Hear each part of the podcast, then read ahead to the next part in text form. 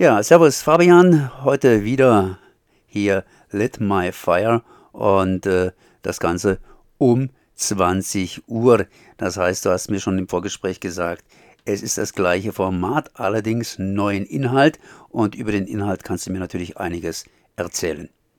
Genau, heute wird es wie immer bunt. Wir haben drei Bücher vorzustellen, zwei in der Kategorie Was haben wir zuletzt gelesen, also eher kurz und im lockeren Dialog und etwas größer und ausführlicher ein Buch des Monats. Das ist heute von Cho Nam-yo, Kim Yong, geboren 1882, ein südkoreanischer Roman über ein ja sehr tragisches Frauenschicksal.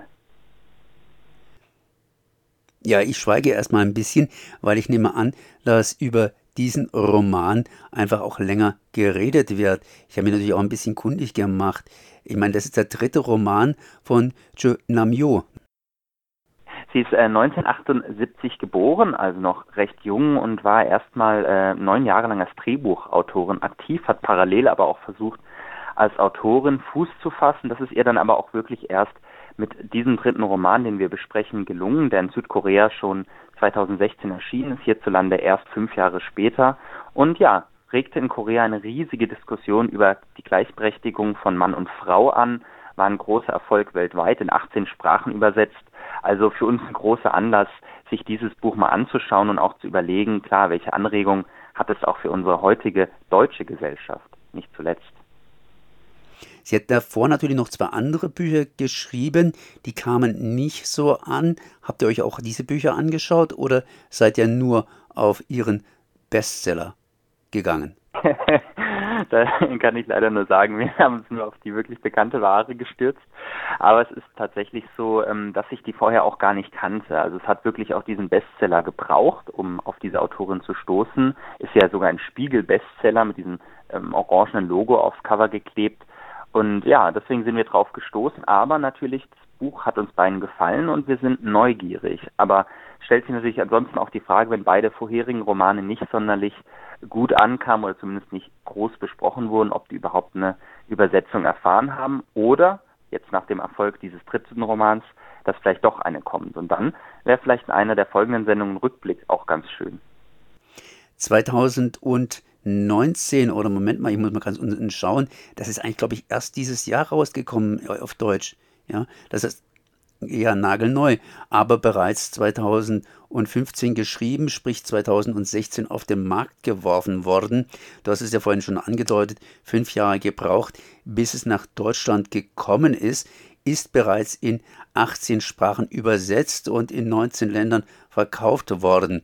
Ich sage das mal ganz einfach so flott da vor sich hin. Äh, habt ihr eine gewisse Ahnung, warum das die Deutschen da so ein bisschen hinterherhingen?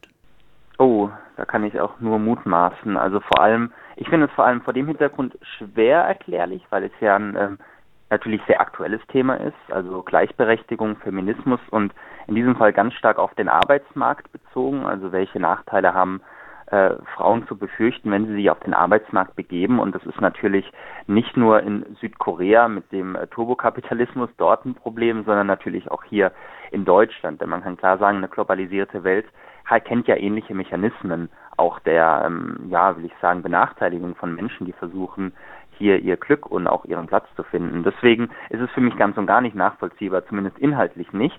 Und auch nachdem das Buch in Südkorea so eine Debatte losgetreten hat, warum man da nicht äh, ins Deutsche gebracht hat. Kann natürlich sein, es ist natürlich nie so einfach, ein südkoreanisches Buch zu übersetzen wie vielleicht ein englisches. Und es kann natürlich sein, dass man vielleicht erstmal abwarten wollte, wie sich diese Debatte entwickelt in Südkorea, bevor man das Buch dann übersetzt, sodass man da vielleicht mit größerem Rückblick nochmal drauf schauen kann. Das heißt, kann natürlich dann interessant sein, wenn man die Autorin im Nachblick vielleicht in ein, zwei Jahren dann nochmals betrachtet. Aber ich finde es natürlich auch interessant, dass Deutschland bzw. der deutschsprachige Raum, der natürlich auch Österreich und die Schweiz umfasst, da ein bisschen stärker hinterher hinkt. Gut, das heißt heute Abend dann wieder um 20 Uhr, morgen in der Wiederholung um 13 Uhr Lit My Fire. Und äh, das war's. Oder wolltest du noch auf ein anderes Thema aufmerksam machen? Ähm, ja, im Grunde, dass es noch, äh, wie gesagt, zwei weitere Bücher geben wird. Da droppe ich einfach nur mal die Titel ähm, von Caroline Emke, die man mittlerweile ja ganz gut kennt, die sich sehr für engagierte Literatur einsetzt. Die hat ein Buch geschrieben gegen den Hass, das hat Rob gelesen.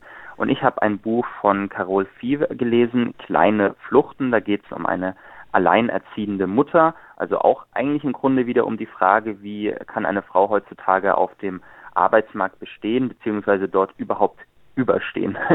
Und nicht zuletzt, wer sich freut über ein bisschen lockeren Talk, kann unser Format Kalt erwischt auf dem heißen Stuhl genießen. Da gibt es dann mal wieder Fragen, in diesem Fall für eine Bekannte von Rob. Und ja, wir hoffen natürlich, dass es hier ein bisschen ins Schwitzen gebracht hat, weil es dann natürlich auch äh, sadistischerweise gesprochen für die HörerInnen interessanter ist, dann zuzuhören. Und abschließend natürlich die Literaturnews ähm, News aus der ganzen Literaturwelt. Also ein breites Programm und wir würden uns natürlich sehr freuen, wenn jemand heute Abend einschaltet oder morgen oder sieben Tage lang in der Wiederholung in der Mediathek auf radiodreigland.de. Damit hast du eigentlich fast alles gesagt. Das heißt, Let My Fire heute Abend wieder und morgen bei Radio Dreigland zu hören. Und natürlich, ja, von der Mediathek.